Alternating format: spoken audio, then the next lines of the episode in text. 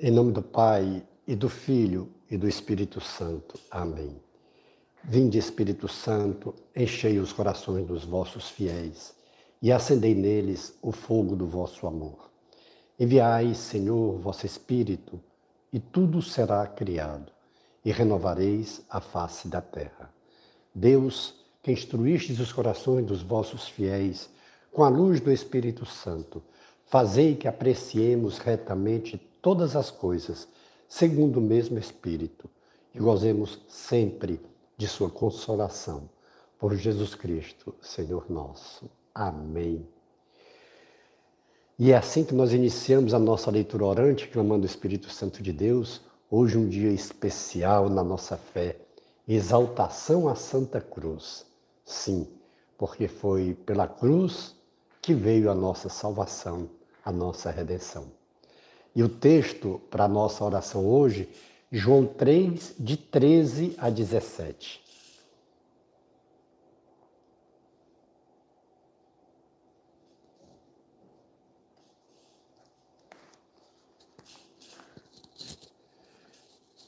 Disse Jesus: Ninguém subiu ao céu a não ser que aquele que desceu do céu, o Filho do Homem. Ninguém subiu ao céu a não ser aquele que desceu do céu, o Filho do Homem. Como Moisés levantou a serpente no deserto, assim é necessário que seja levantado o Filho do Homem, a fim de que todo aquele que crê tenha nele vida eterna. Pois Deus amou tanto o mundo que entregou o seu Filho único, para que todo o que nele crê não pereça, mas tenha a vida eterna.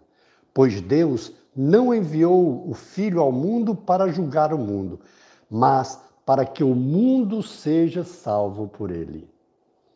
Eu vou repetir o último versículo. Pois Deus não enviou o Filho ao mundo para julgar o mundo, mas para que o mundo seja salvo por ele. Palavra da salvação. Glória a vós, Senhor. É interessante que no nosso primeiro momento da nossa oração, primeiro passo é a compreensão do texto. E para isso é muitas vezes necessário que a gente volte um pouco ou pegue outro texto para nos ajudar nessa compreensão. E o início do texto de hoje diz: Moisés fala, aliás, Jesus fala, ninguém subiu ao céu a não ser aquele que desceu do céu. Mas para quem é que Jesus diz isso? Isso é uma conversa que Jesus tem, o um encontro com Nicodemos. Está no capítulo 3, no primeiro versículo diz o seguinte: Havia entre os fariseus um homem chamado Nicodemos, um notável entre os judeus. À noite, ele veio encontrar Jesus e lhe disse: Rabi, sabemos que vens da parte de Deus como mestre, pois ninguém pode fazer os sinais que fazes se Deus não estiver com ele. Ou seja, eu quis pegar aquele primeiro e segundo versículos para que a gente possa entender que esse texto foi da conversa que Jesus teve naquele encontro com Nicodemos, que vem buscar Jesus à noite. João faz questão de dizer que ele veio buscar Jesus à noite. Será que é porque ele era muito ocupado e durante o dia não tinha tempo? Não. É porque à noite não existia energia elétrica. Se alguém não queria ser visto, ou ia ao meio-dia, que o sol é causticante, ninguém sai de casa, ou à noite, porque não tendo energia elétrica e não, não passa percebido por ninguém. E Nicodemos, um notável entre os judeus, entre os fariseus. Um notável quer dizer que era um daqueles fariseus responsáveis por guardar a palavra de Deus, por levar a palavra de Deus, um dos líderes religiosos. Mas notável por quê? Porque ele era reto, ele tinha um coração puro. A maioria dos fariseus, essa palavra fariseu, ela ganha até uma conotação negativa, porque os fariseus eram ligados normalmente à hipocrisia. Quando se diz ação farisaica, está se dizendo também ação hipócrita. Mas Nicodemos era diferente. Era um fariseu reto, como deveriam ser todos. E ele vai à noite por quê? Porque ele não quer ser visto. Ele quer tirar umas dúvidas com o Senhor. Ele quer conversar com Jesus. Ele sendo um notável entre os fariseus, mas não quer ser como os outros simplesmente que se opõem a Jesus. Não, ele vai conversar com Jesus. E nessa conversa com Jesus, é interessante que ele começa dizendo: Sei que tu vês da parte de Deus, porque ninguém pode fazer o que fazes se não for o enviado por Deus. E Jesus fala para Nicodemos exatamente quem ele é e traz notícias desconcertantes, traz mensagens desconcertantes para Nicodemos, porque Nicodemos, como fariseu, ele acreditava também que a salvação viria pelo cumprimento da lei. Por isso que eles eram tão rigorosos e aparentemente, não era o caso de, de Nicodemos, mas aparentemente aquela exigência no cumprimento da lei é porque só haveria uma salvação pelo cumprimento da lei. E como muitos não cumpriam a lei, talvez nenhum, uns davam a aparência que cumpriam, mas na realidade ninguém cumpria, Jesus traz uma mensagem desconcertante para Nicodemos. Aliás, algumas mensagens desconcertantes. A primeira é que, assim como Moisés levantou a serpente no deserto, esse levantar a serpente no deserto foi naquele caso que está narrado em Números, quando o povo caminhava, na, saído da escravidão e caminhava no deserto, começou a reclamar muito de Deus e vieram aquelas serpentes venenosas que picou a muitos e muitos morreram e estava se tornando isso corriqueiro. E o povo, quando vai a Moisés, Deus diz: pega uma dessas serpentes e põe numa haste, e todo aquele que olhar para essa haste não vai morrer. E aí Jesus diz para Nicodemos: assim como aconteceu isso, é necessário que o filho do homem também vá para a cruz. Assim como foi na cruz que Moisés já uma prefiguração da entrega de Jesus, tomando para si aquela reclamação, aquela queda, aqueles pecados do, do, dos antepassados que partiram do Egito, estavam no deserto. Assim também, todo aquele que olhar para Jesus na cruz, o Filho do Homem na cruz, será salvo. Todo aquele. Pois Deus amou antes Assim é necessário que seja levantado o filho do homem, como foi levantado aquela serpente, a fim de que todo aquele, não apenas o israelita, não apenas o judeu, mas todo aquele que olhar para o filho do homem na cruz, este será salvo. Ou seja, Nicodemos recebe de Jesus essa bela mensagem. Tem que olhar para a cruz. É a cruz é Jesus na cruz. Por isso que é o nosso símbolo. O símbolo cristão em toda a igreja. Nós vemos a cruz com Jesus. Jesus crucificado. Para nos fazer olhar para Ele. Porque esse olhar, para acolher dele o perdão e lembrar que não há salvação, não há redenção sem a cruz, sem o sofrimento diário que nós temos. E aí Outra mensagem desconcertante. Pois Deus não enviou o Filho ao mundo para julgar o mundo, mas para que o mundo seja salvo por ele. Ou seja, não existe pecado nenhum que a cruz de Jesus, que Jesus na cruz, não pague. E aí a gente já pensa em nós também. Muitas vezes nós fazemos como Nicodemos temos vergonha de buscar Jesus durante o dia, vamos à noite. Mas o mais importante de tudo é que sejamos também como Nicodemos. Mesmo que vá, que seja no momento que não tem ninguém na igreja, não seja no momento que não tem ninguém lá no sacrário, que a gente vá buscar Jesus, mas assim como Nicodemos, que sejamos retos de coração, mesmo que sejamos pecadores que nós somos, mas sejamos retos de coração.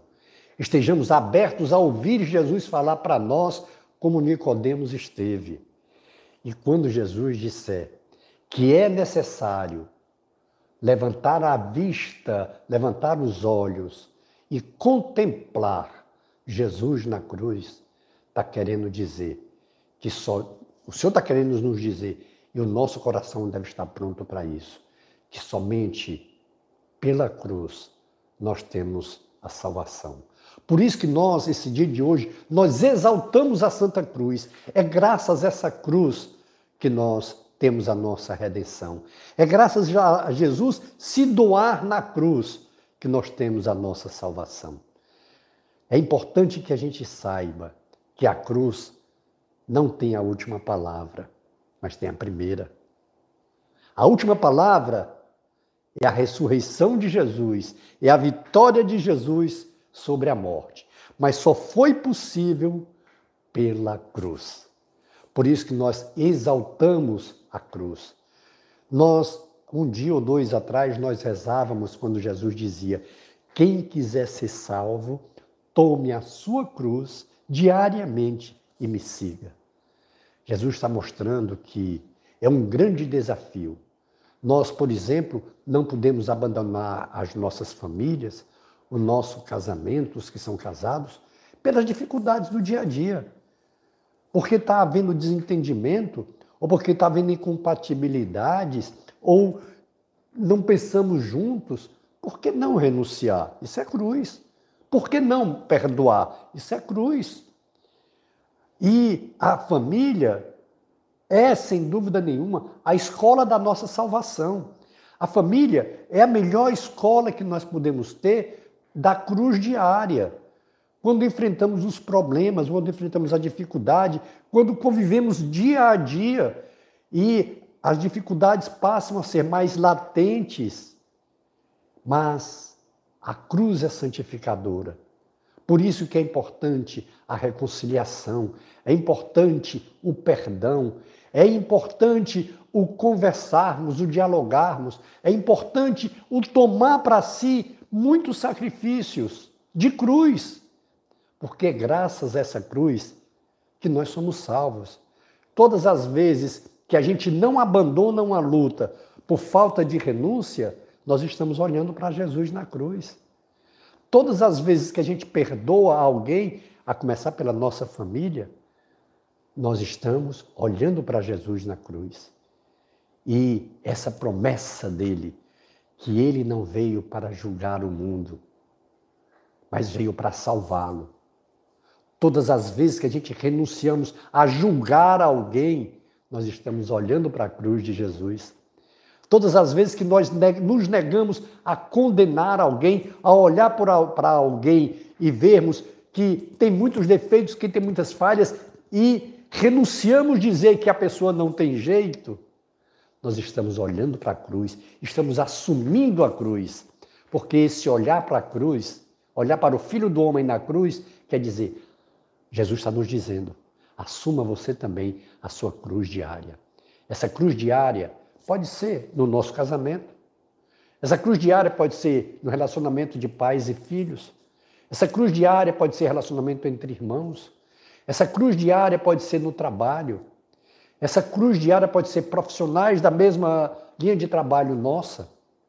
Essa cruz diária pode ser na comunidade. Essa cruz diária, ela é santificante. E aí vale a pena nós olharmos o evangelho de Jesus quando ele diz: "Orai pelos que vos perseguem", porque isso passa a ser santificante para nós. Quando essas pessoas que são difíceis da nossa convivência, em vez de evitarmos, não podemos evitar ninguém. Pelo contrário, o que é que diz Jesus? Reze por ela, porque por ela nós estamos nos santificando. Ela é a nossa cruz. Então, louvado seja Deus por essa pessoa, porque graças a ela, porque graças à minha oração por ela, eu estou assumindo a minha cruz diária. Dá para entender por que é importante nós perdoarmos as pessoas que nos ofenderam, que nos magoaram, porque o poder da Santa Cruz que nós exaltamos hoje é caminho da nossa salvação. Pense nisso. Dê uma pausa agora na, na sua leitura orante e escute o Senhor e faça um compromisso, porque esse é o terceiro passo da nossa oração. Fazer um compromisso. O que é que a gente se compromete para que essa, esse processo de conversão passe por nós, pelo nosso coração. Dê uma pausa agora. Retornando à nossa oração, o quarto passo é a contemplação. É aquele momento que nós nos maravilhamos, nos deliciamos com a ação redentora, salvadora de Deus na vida da humanidade, a começar em nós. Depois da bênção que nós vamos pedir, contemple o tempo que você puder. Glória ao Pai, e ao Filho, e ao Espírito Santo, como era no princípio, agora e sempre. Amém. E pela intercessão de Maria Santíssima, nossa mãe, de São José, de São Francisco, de Santa Teresinha, de São João Paulo II, que Deus nos dê sua graça e sua bênção, e sua face resplandeça sobre nós. Abençoe-nos, o Deus Todo-Poderoso, o Pai e o Filho e o Espírito Santo. Amém. Face de Cristo, resplandecei em nós.